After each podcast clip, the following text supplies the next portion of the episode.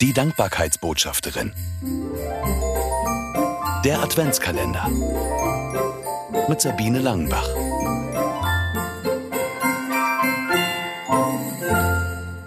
Weihnachtsmenü. Filet mit Birnen, Pute, Gans oder nur Kartoffelsalat mit Würstchen. Was essen wir an den Weihnachtsfeiertagen? Für viele eine ganz wichtige Frage, die langfristig geplant werden muss. Ich gebe es zu.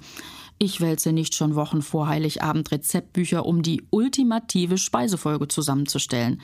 Aber ich bin schon etwas vorausschauender geworden. Zwei Wochen vor dem Fest überlege ich, was auf den Tisch kommt für mich als Spontankocher eine echte Verbesserung.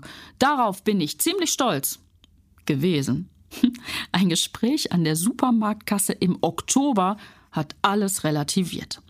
Es war ein Samstagvormittag. Wie üblich war viel los. Schlange stehen an der Kasse inklusive. Endlich war ich dran.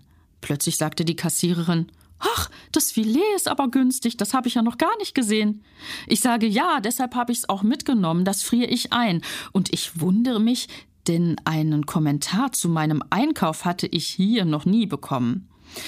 Das mache ich auch immer, kam es von der Supermarktmitarbeiterin. Haben Sie gesehen?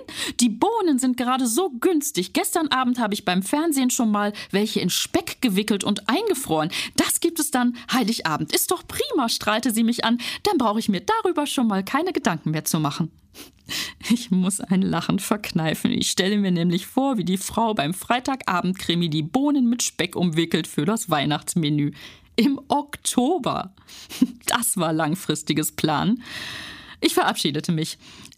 Und dahin war mein Stolz über meine zeitliche Planung für das Weihnachtsfeiertagsessen. Hm.